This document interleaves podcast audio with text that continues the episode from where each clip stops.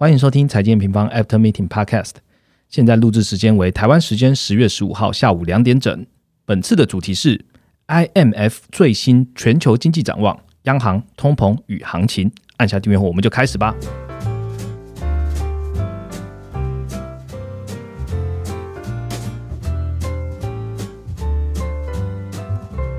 Hello，大家好，我是财经平方的 Roger。这两个礼拜呢，市场上比较关注的议题啊，就是呃能源价格上涨嘛，然后市场开始有担忧，有通膨的担忧又开始又开始了这样子。那就连跟我们最切身相关的，就是加油的油价，哎，好像也到了三十块吧左右。对，那开始有人认为说啊，能源的飙涨呢，可能会引发这样子停滞性的通膨，有一些恐慌出现，这样也会拖累经济的复苏。究竟是不是会有这样的影响呢？那这几天，其实我们台湾的央行的副总裁也有说啊，他说啊，疫情造成全球大环境结构有改变啊，这一次的通膨恐怕也不算是短期的现象。那我们这一集的 podcast 呢，就利用了这个 IMF 啊，就是国际货币基金组织，在台湾时间十月十三号的凌晨公布的最新全球经济展望，来了解整个大市场的经济二零二一的变化，还有二零二二的预测哦。其中也包括了 IMF 对通膨的看法。今天我们就邀请了全球市场研究员 Vivian 来跟大家分享喽。Hello，大家好。好，Vivi 在录音的前一晚，听说就打了疫苗。对，如如果等一下录音中断呢，就是大家请见谅了。我们就是要确定 Vivi 的身体状况是 OK 的。这样，现在身体状况还好吗？还 OK 啊，还年轻。好，对，Vivi Vivi 其实大家看他就是学了很多总经的知识，然后跟大家分享。其实。她是非常年轻的一个小女孩，所以大家在听她的东西的时候，不要那个认为就是可爱的女生，她就是没有很多知识哦，基本上还是可以有很多的充实的知识可以跟大家分享的啦。好，那今天要进入主题之前呢，请 B 帮我回顾一下本周的行情重点吧。好，这个礼拜各大指数其实都有出现一个反弹的现象，包括说，呃，昨天礼拜四的一个美股的表现，或者是说，在昨天台积电的一个法说会公布之后，第三季的营收是达到达到财测的一个高标，那也带动今天可以看到礼拜五台股也是有看到一个。呃，幅度不小的回升。嗯，那除了股市之外呢，美元指数在这一周是有一个小幅的回落到九四的下方，所以也显示说全球的一个避险情绪其实是有看到一个微幅的下降。嗯，那油价的部分呢，就像 Roger 刚刚讲，是持续的在创高嘛。可是十年期公债的殖利率在这个礼拜是小幅的回到大概是一点五三 percent 左右的一个水平，所以我觉得整体来看的话，市场情绪是有逐渐的在淡化利空的影响，包括那这个利空包括了呃数据的。入预期啊，然后通膨的预期的攀升，或者是政策转向的一个预期等等。好，呃，除了刚刚讲的市场的一些现况之外，我刚刚有提到最重要的是 IMF 嘛，所以里边呢在昨天打疫苗之前，他也发布了快报了哈，就是这个快报名称叫 IMF 最新全球经济展望。三大重点布局二零二二，那欢迎大家可以先打开，就是到我们的 M 平方网页，打开这一篇的快报，然后就看我们一起听下去哦。今天的节目会分成两个部分，第一个部分我们来谈谈，就是说疫情复苏到现在，各大经济体目前的中长期的看法。跟预测有没有 IMF 这边有没有做任何的改变？那第二个部分呢，就是 IMF 也会解读说近期的通膨攀升的问题，还有我们 M 平方针对本次预测有什么样的看法？最后呢，会把最近的用户的问题做一个回答喽。那我们就开始今天的主题吧。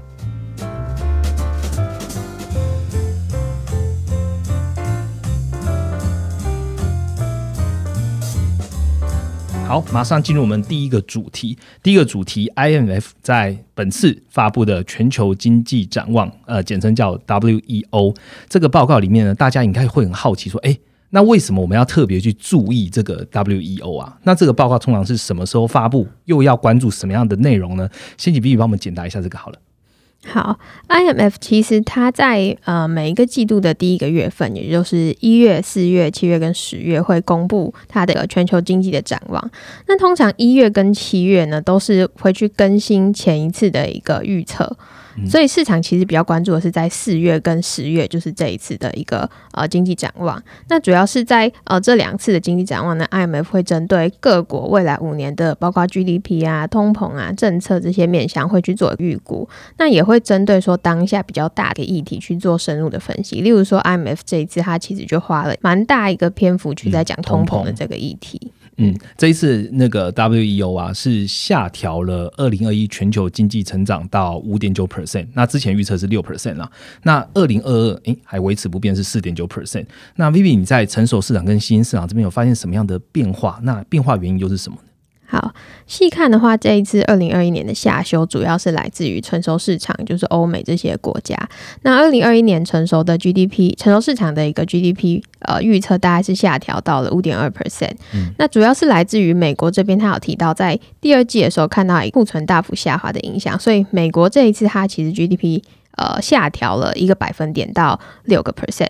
那德国这边呢，其实他有特别提到说，我们之前也一直讲的，因为供应链的一个短缺的问题，导致说生产跟不上订单这样子，所以他也去下调了德国这边零点五个百分点到三点一 percent。那日本这边，它则是因为呃这边的解封进程其实一直都是比较保守的，所以它在日本这边也是同步下调零点四个百分点到二点四 percent。新兴市场这边在嗯二零二一年的 GDP 成长是上修到。六点四 percent，前一次预测是六点三 percent。那这个上修主要是来自于石油国家的一个上修，像是俄罗斯这边就上修零点三个百分点，沙特也上修零点四个百分点。可是其实新兴市场你去细看的话，其实也有蛮多国家是被下修的，尤其是集中在新兴亚洲这边。那他会去这一次做一个下修动作，主要是因为还是来自于中国这边的因素。他认为是说中国它基建的幅度是呃不如预期的，再加上说像是东南亚这些国家。疫苗施打是比较慢的，然后它疫情其实有持续的在干扰它的一个经济活动，所以这一次的 IMF 它在二零二一年下修了中国零点一个百分点。那东协这边话下修的幅度则是最大，它一共下修了一点四个百分点。那我们呃再去看到二零二二年好了，二零二二年它全球的一个预测是维持不变嘛？那它其实。在成熟的跟新兴市场上面，它个别是上修跟下修了零点一个百分点，所以它整体的预测是不变的。不过这一次 IMF 的报告，它也特别去指出，在疫苗普及状况之下，成熟市场在明年的上半年还是可以看到强劲的一个成长。嗯。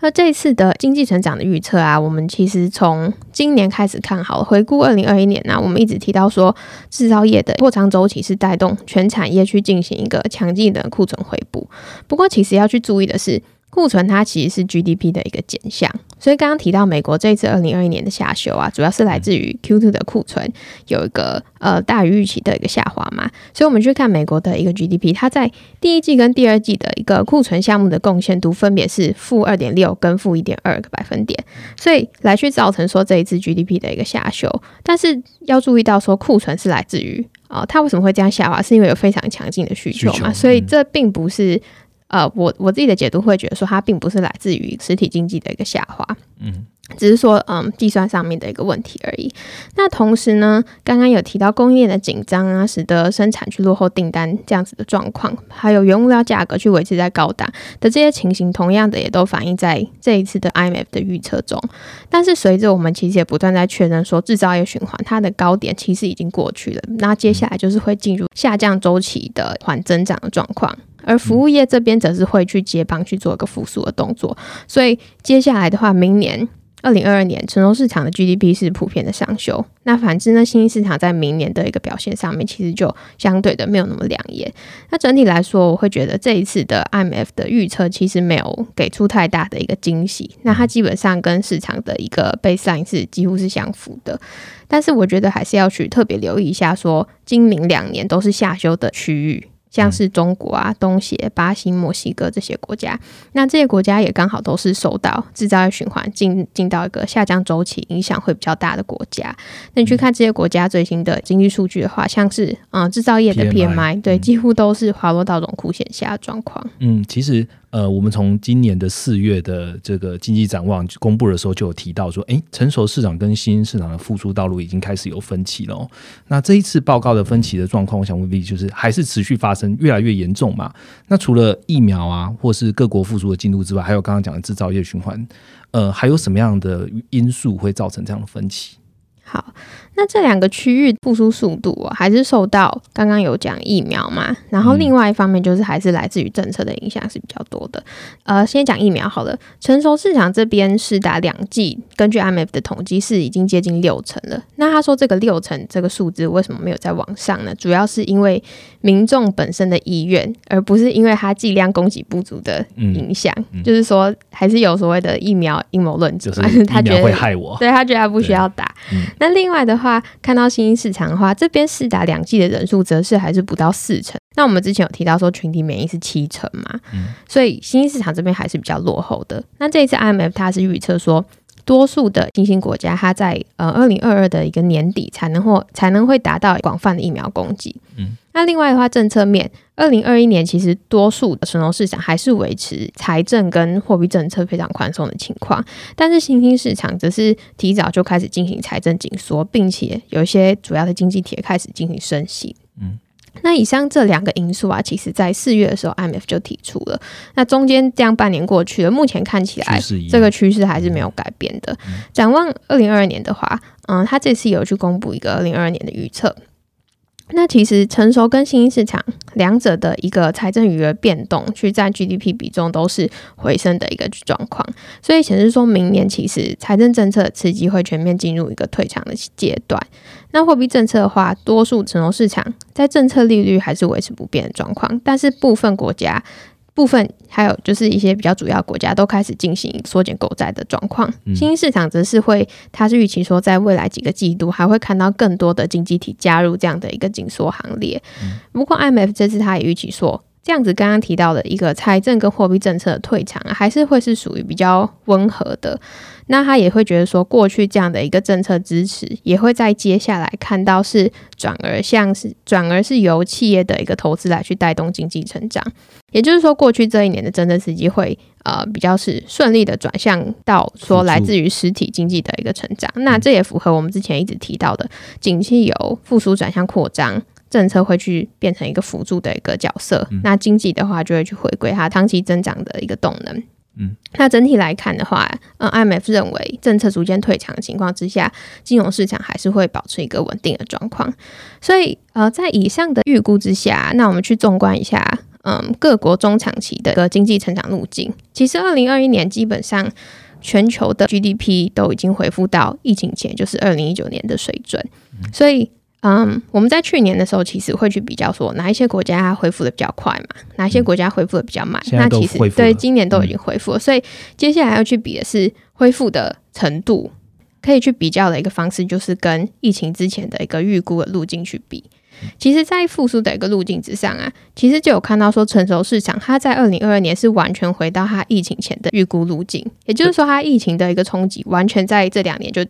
就把它呃小腿掉。等于二零二二来看，疫情等于没发生的，用经济路径来看，嗯，那这样的变动的话，其实主要是来自于美国这边带动。嗯，可是新兴市场就是相对的比较落后，它其实到二零二四年都还没有回到它疫情前的一个预估路径，所以我们以二零二四年作为一个中长期的观察。那整体来看的话，最大幅优于原本的一个路径预期的是来自于美国这边，它的 GDP 回升幅度是有比原本路径还要再高出大概二点八个 percent。那最差的话是来自于呃新兴亚洲，排除掉中国这边，它落后原本的一个预估路径大概九点三个 percent。嗯，那其实这样复苏状况在就业市场的预测也是看到类似的现象。那到这边的话，可以做一个小结论，其实短期压抑新兴市场的两大因素。呃，疫苗跟政策还是没有改变，但是我自己会觉得说，因为他这一次有嗯特别给出了二零二二的预测嘛，那可以看到是成熟市场这边的一个财政也开始在收紧，开始在退场的一个动作。那新兴市场它是觉得说，刚刚提到二零二二年底有望可以达到一个广泛的施打，所以我会觉得新兴市场其实在今年来也已经。跌幅也是一大段了，嗯，那接下来我会觉得说市场可能会是嗯逐渐的开始去寻找支撑，时间点上面来说，制造制造业它还是在一个下降周期，但是呃，我觉得这样的情况之下，明年其实像呃下半年其实有非常大的几率可以看到制造业周期的一个衰退，那跟刚刚提到年底的一个新兴市场疫苗达到覆盖率稳定的时间点其实没有差太多，所以会觉得说。在中期来看的话，制造业的周期。你还是你还是不能在下降周期的时候去呃预期说新兴市场有太大的一个上方空间，可是在它触底之后，可能可以开始去嗯重新评估一下这样的一个趋势反转的几率，但是还是要强调说目目前为止啦，压抑新兴市场的两大因素还是延续，然后并且还没有看到呃明确的一个反转的证据。嗯，那我觉得这是嗯之后可以留意的。我们从 IF 的报告，或者说我们之前对于央行政策的看法，也都可以知道说，哎，呃，承受市场其实慢慢的会收紧，但新上在二零二一年，基本上它缩债的行为啊，或者说升息的行为，已经有蛮多的经济在做这件事情了。嗯，那这样子的条件下，除了刚刚 Vivi 讲到的说制造业循环可能已经在下降周期，或者明年可能会呃到衰退期，我们现在要怎么样来看这样子的投资布局呢？好，那综合刚刚前面所有讲的，各国的 GDP 增长都是回到疫情前的水准。明年的话，就是会持续的看到政策的退场啊，流动性的边际的收紧啊，经济的成长转向缓增长。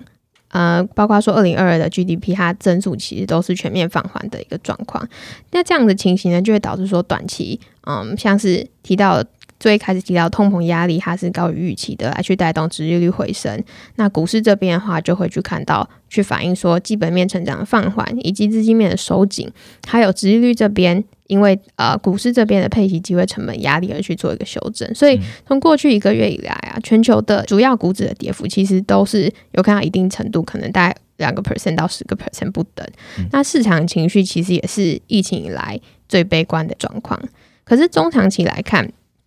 供应链的瓶颈虽然说还没有解除，然后会去持续的呃预期是持续会去推升一个原料价格，但是其实我觉得供应链这件事情其实并没有那么复杂，因为它最终的一个重点还是要回到需求这边。那为什么这样说呢？就是说，如果说需求还是在的情况之下，厂商的话，它其实就有机会把因为供应链瓶颈造成的这个转嫁的部分，然后然后去转嫁到消费者，而不至于说会去压制到厂商的利润。所以我们在过去一季也持续在强调，那还有需求的呃一些产业或是经济体是来自于哪里呢？也就是说，未来库存回补动能都还是集中在终端的一个消费经济体。对，那其实你反之去。呃，看一个反例啦，就是去看上游制造的一个经济体，像是中国，它的制造业的新订单已经滑落到荣枯线下了。这也就是刚刚前面讲的需求这边其实已经不在了。那在这样的情况之下，厂商的利润就会出现被压缩。对，像是中国生产者物价，其实它在过去几个月，它就没有办法是很有效的去传递到消费者物价这边。包括说，你从它的 PPI 跟 CPI 的年增去看，它已经其实连续九个月的扩大了。嗯。那另一方面，刚刚讲的是厂商的部分。那在家计单位方面呢？啊，要怎么去应应供应链瓶颈跟呃月物价上涨、通膨的一个状况？也就是说，如果你的个人的薪资持续在好转的情况之下，其实你的购买力就不至于是被通膨去做抵消的情形。所以在家计单位这边的一个逻辑去推导的话，你也应该要去寻求是就业市场还是稳健在回升的经济体。所以整体来讲。经济它虽然是转向一个缓增长，可是要非常注意的是，这样子是缓增长，而它不是衰退的一个情形。这样的逻辑去推导的话，就会可以很明显知道说，其实九月这一次这样的一个修正，啊还是去还是会有中期布局价值的。那在布局的区块方面啊，新兴市场就是嗯，刚刚提到还是受到疫苗跟政策的一个因素去压抑嘛，嗯。那更重要的是，制造业循环走到缓增长，它其实很难再看到突破性的向上的一个动能。那成熟市场这边基本上它的覆盖率已经达到饱和了。那相对来说的话，比起制造业，它是具有一个服务业跟就业市场的一个复苏去支撑的。所以我会觉得说，至少中期来看，可能到上半年，美国跟新兴市场这样的一个经济差，其实。很难去收敛啦，也因为这样子会，所以说至今来去支撑美元指数在目前的水平，其实是几率是比较高的。那接下来一到两季的话，城投市场这边的胜率其实也会是相对来讲比较好的。嗯，谢谢 V 告诉我们这样子投资重点哦。基本上，呃，如果你现在已经打开我们的快报了，那你基本上已经跟我们看到就是呃三分之二。我总结一下刚刚讲的部分哦，重点是 I F 它小小幅的下修了二零二一的经济的成长，但是二零二二呢，呃成熟市场跟新跟新兴市场一增一减，其实二零二是维持不变的。那成熟市场跟新兴市场基本上这样的复苏啊，从 IF 的角度来看的话，还是会持续分歧，包含了刚刚讲的疫苗啊，可能会到二零二二年年底新兴市场才有机会就是达到群体免疫，或者说政策一在今年来年底来看的话，其实已经有蛮大的一个不同了哦。在投资重点来讲的话，艾明方这边还是会认为，把这样的资金呢，可以比较 focus 在呃成熟市场，这样的胜率会比较高，因为基本上还是有服务业啊或者就业市场这样的一个复苏在做支撑。好，这是我们 I F 对于经济的看法。下一个主题我们要讲的就是 I F 特别拉出来一个章节，也就是我们的通膨了。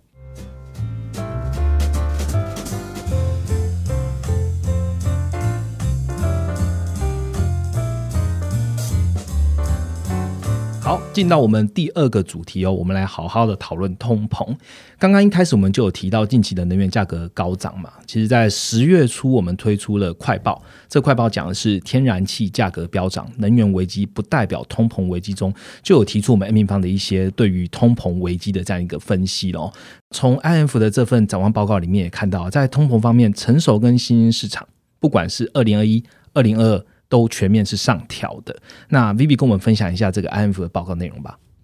好，那这一次 IMF 的话，它其实上调了成熟市场二一年、二二年的通膨分别到二点八 percent 跟二点三 percent，新兴市场则是上调到五点五 percent 跟四点九 percent。其实细看呢，它其实内容提到说，它会去这样做一个上调动作，就是说通膨最近攀升的原因啊，它列出了几个，主要是来自于第一个就是经济其实持续在复苏，就会带动这样的一个需求去回升嘛。第二个话就是供需错位的一个状况，也就是供应链瓶颈。第三个就是原物料价格的高涨，以及第四个部分，他认为是政策的影响，例如说德国它在呃去年有做一个减税的动作，导致它物价的一个机器被拉得很低。但是他去预计说，二零二二年他会觉得说，一旦去嗯供应链的一个瓶颈有出现一个比较明显的缓解的话，其实通膨是非常有机会回到嗯央行去定锚的一个水平，甚至是疫情前的一个水平。那对于这样的论述呢，他提出了三大因素。第一个呢，就是他认为说。劳动市场其实还是存在非常大的一个缺口，可是，在嗯结构性的一个因素影响，那所谓的结构性因素呢，就是例如说厂商它呃转向去采，对对，它去采向一个自动化的采用，所以说在这样的结构性影响之下，物价其实对于紧张的一个劳动市场，它的敏感度是降低的，嗯。那第二个，我觉得是比较主要的，就是说央行的嗯，随着它的一个独立性持续在好转啊，各个各大央行它去定锚通膨的一个能力，其实是已经大幅的提升，尤其是在新兴市场国家。那到底什么是定锚能力呢？也就是说，央行它其实嗯，在每一次的一个利率决策会议嘛。呃，也不是每次啦，就是大家在忌讳的时候，对，他会公布明年到后年的一个通膨预测，所以他会慢慢去导正市场的预期，来朝向他给出的这个预测以及他的一个长期目标前进。那如果说通膨预期一直在攀升的话，其实就会进入一个自我实现的循环。这个循环就是说，人们他其实因为他有通膨预期，那他预期未来的物价攀升，所以。你为了要先捡先捡便宜嘛，所以你就会去进行提前，对，进行提前消费。那因为你有这个消费，所以最终你就会真的去带动物价上升。然后呢，你又会再有一个通膨预期，然后持续去做一个循环，这样的一个正向反馈。那目前 IMF 它其实并没有看到这样状况，他认为说长期的通膨它回归央行定锚的一个目标的几率还是比较大的。嗯。第三个话就是说，他认为说原物料价格去引发像现在的通膨预期啊，其实还是属于比较短期的现象。那他其实有去统计未来五年至五年的预期通膨率，在受到比较大幅度的油价冲击之后，二十天的反应，其实可以看到都是大概可能在呃十到十五天，最多是在半个月之后，它就会消退了。所以这都还是属于短期的影响。所以长期来讲的话，就像刚刚讲的第二点，他还是认为说会回到定锚的目标。嗯，刚刚呃，Vivi 讲到的三个点啊，其实我们刚刚回推的话，会发现说，哎，原物料价格的高涨，其实它除了我们原本的需求之外，还有供应链紧张嘛。这个对 IF 这个报告来说的话，它都认为还是一个短期的现象，所以我们还是要回归来看说，哎，央行这个定锚能力到底有没有变得比以前好，或是地毛能力有没有更厉害？那讲到央行的地毛这个通膨的能力，我们就来聊一下最大央行好了，就联准会。呃，十月十三号晚间呢，也公布了最新的九月的 CPI 嘛，呃，有些微上升，而且它还是处于这个年内的一个高高位这样子。那同时，联准会也公布了他们的会议纪要，看起来他们也是对了通膨有一些动作了。那 B 可以分享一下这个吗？好，九月的美国 CPI 年增是五点三八 percent，略高于市场预期的五点三 percent。几乎是微幅的高于啦。那其中它的细项呢，房屋它的项目的年增是三点八个 percent，是进一步的创高。那能源项的年增呢，是在呃对二十四点七八 percent，是在一个比较高档的一个状况，维持在高档的状况啊。那另外就是在会议纪要这边，九月的一个联准会会议纪要啊，其实嗯。几乎是所有的委员，他都是认为年内启动渐进式的缩债是合适的。那他的一级交易商的一个调查也维持最快，就是在十一月的时候会议宣布，十二月开始实施。这路径的方面的话，虽然有一些委员是倾向于更快的一个缩债路径，可是其实多数的委员都还是支持每月减少一百亿的美美债，然后五十亿的 MBS，然后预期是在明年年中的时候会结束购债。这些以上其实基本上都是符合市场预期的。嗯，而在政策利率的部分啊，其实委员开始讨论了有关于利率的一个前瞻指引。那比较多数的委员是认为说，未来几年需要保持利率在一个接近下限的水平。而有一些委员的话，则是提出说明年年底开始升息的一个可能性。而这其中呢，又有一些委员认为说，二零二二年的通膨将保持在高位，然后还存在着一个上通膨还存在一个上行的风险。嗯。不过，整体来看的话，美国九月的通膨啊，它其实是符合预期的，然后保持在一个高档状况，然后房屋、能源项目来去抵消像二手车这样子的一个商品价格的回落，来去支撑 CPI 在呃五点三 percent 的一个水平啊。可是年内的话，我们会认为说，在高档的一个房租啊、租金以及能源的一个状况，会支持 CPI 在年内都还是在这样的一个。比较高的位置啦，可是市场其实，在十月初以来就已经逐渐在反映通膨的一个上行风险，那这也反映在美债平衡通膨率里面。不过，从九月的联准会会议纪要来看呢，其实它要传递的讯息跟前次的会议其实是一样的。对，那它包括说缩债的时间啊、路径啊等等的，还有它在升息这边的讨论啊，其实都没有看到呃，向市场进一步的去传递紧缩的讯号。嗯，基本上跟我们在联准会上一次 FOMC 会议给的方向是差不多的，只是这一次会议价就再一次的 confirm 了，而且你会发现，刚刚 vv 讲的很多多数委员，一些委员开始讨论，你会发现说，大家对于紧缩这边都有。开始有一些更多的声音出来，其实这也是市场会去关注说，哎，这些委员他们的态度是不是在做一个转变？其实，在英国央行，我们上一次在英国央行的呃短评里面，其实也有讲到这样的事，有有一些现象会，你可以从里面发现一些端倪哦。看起来市场上现在对于通膨的议题，就是还是又慢慢聚焦了嘛。相对于前几个月来说，那尤其油价就是在近期又突破了八十美元一桶的当下，我们刚才已经讲了，INF 他认为这个通膨是属于。短期的，那这是 I N F 他跟用利用 W 这个报告，然后去公去跟大那个全球投资人讲的。M 平方的角度呢，会认为通膨是短期的议题还是长期的议题呢？那投资方面又要如何布局呢？B B，嗯。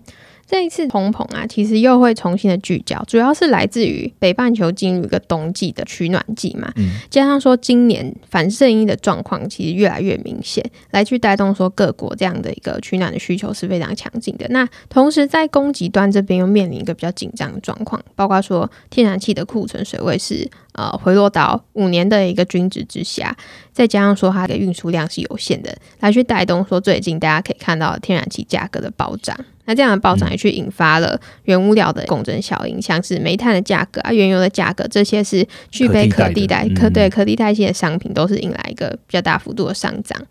另外再加上说，原本市场预期供应链瓶颈缓解的时间点大概是落在第四季，可是目前看起来似乎是又要再延后了。这样供应链瓶颈，再加上说房租这边的压力其实是需存在的，对，所以会让市场其实在最近又重新再去聚焦这样的一个通膨问题。那对于后续通膨的看法，我们可以从刚刚提到三个因素的角度去切入：第一个天气因素，第二个供应链瓶颈，跟第三个房租的状况来看。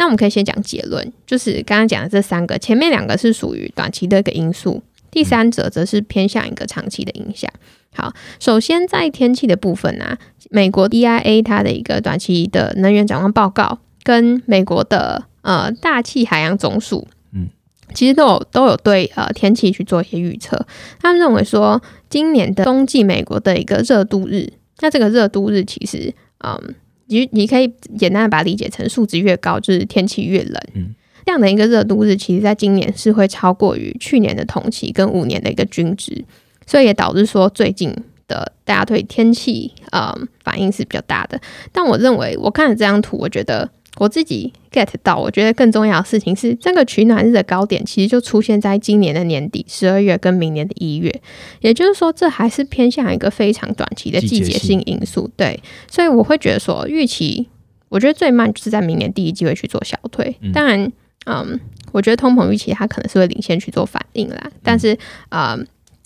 Anyway，它就是一个短期的影响，而供给面其实也会去在。这一季的期期间里面，它去逐步做一个动态调整，像是嗯第二大的一个生产国俄罗斯，它就有表示说会去增加对于欧洲的一个天然气出口量，然后来去短线上面去舒缓欧洲的能源价格的压力。那这是第一点有关于天气的看法。第二个在供应链的部分呢，供应链它虽然是持续的还是非常拥挤的状况，可是随着制造业它进入第三阶段的一个缓增长，就像我们在第一 part 提到的。最终还是会来看需求嘛？那在经历了嗯过去这一年有一个完整的一个库存回补潮之后，其实观察美国的制造业跟等物业的一个库存，它其实都已经回到疫情前的水准了。所以在这样的情况之下，其实明年你来看的话，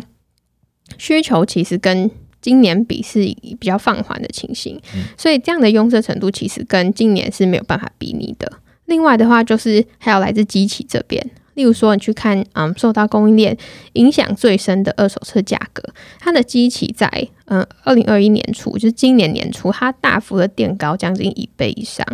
所以接下来第四季，我们虽然会持续看到来自于供应链瓶颈的物价压力，可是我会觉得说，这样的压力其实会在需求放缓跟基期的影响之下，部分的去被做抵消的一个状况。最后就是来自于房租的部分，它这是我觉得会是会比较长期影响的，嗯。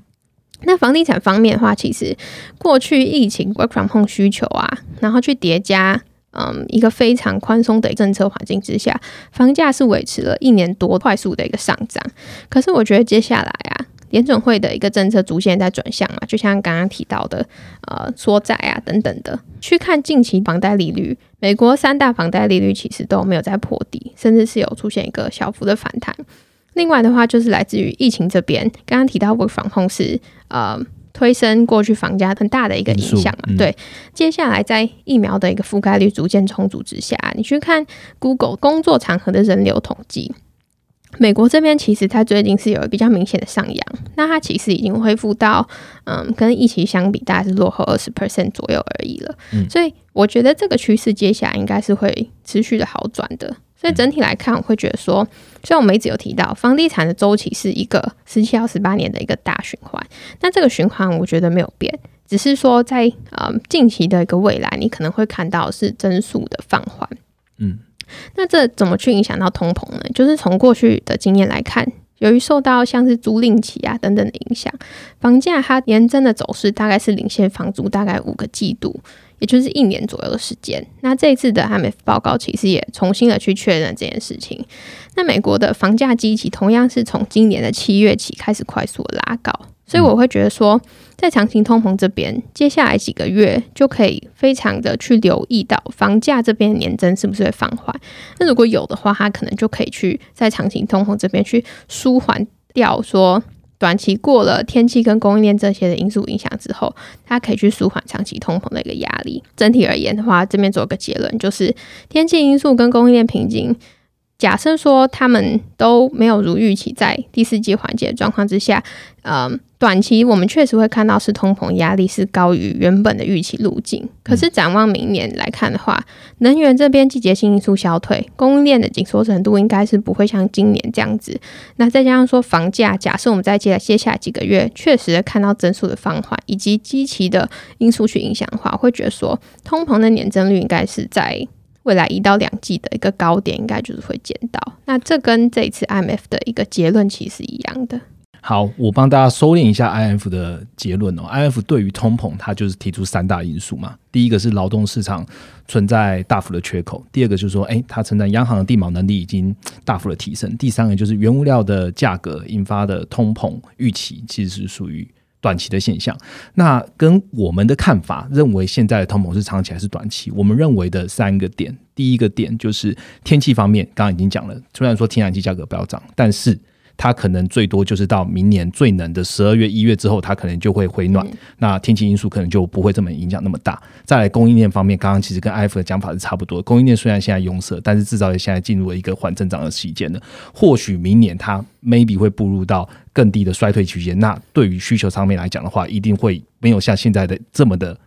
呃，紧张，嗯，比较要注意的反而就是房租的部分。但是房房租的部分，我们也认为它现在可能会，我们现在看到明年可能增幅会放缓。那基于就是房价的年变动走势会领先房租大概五个季度，所以我们认为大概。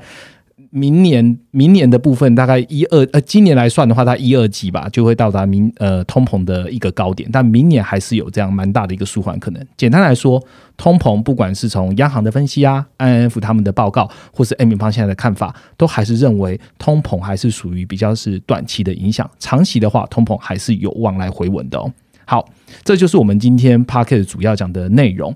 今天我现在要带的一周一图表呢，基本上也是符合通膨的哦。我们来教大家如何来看美国消费者物价指数，也就是刚刚提到的 CPI。所以，请 B B 跟听众朋友讲一下该怎么样来看这张图表了。好，CPI 呢，其实就是消费者物价指数。那美国的 CPI 就是由美国的一个劳工统计局来去编制。那它就是统计了各种物价表现的一个指数，像是食品饮料啊、能源、房租、交通运输、呃、休闲娱乐等等。那大家常听到的一个核心通膨，其实就是去除掉波动比较大的食品饮料及能源。那这其中呢，它核心通膨占比又是以房租是占比最大的，它占了整体的一个 CPI 大概是三成左右。而 CPI 为什么那么重要？就是因为我们知道。美国的联准会其实不止联准会啊，各大央行其实都是。那联准会这边的话，它就有三大的一个目标。第一个就是它要去促进最大就业，第二个就是稳定国内的物价，也就是 CPI。